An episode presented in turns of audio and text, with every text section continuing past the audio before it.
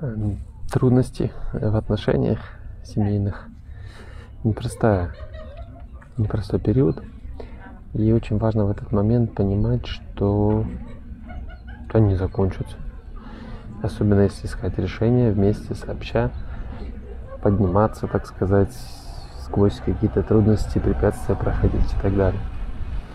И в этом есть большой-большой плюс, что когда вы об этом знаете, это не будет новостью. Я вас предупреждаю, это будет сто процентов, и особенно периоды семилетия брака, 7 лет, 14, 21. Есть поменьше кризисы, плюс-минус, но очень часто на консультациях именно эти числа встречаю.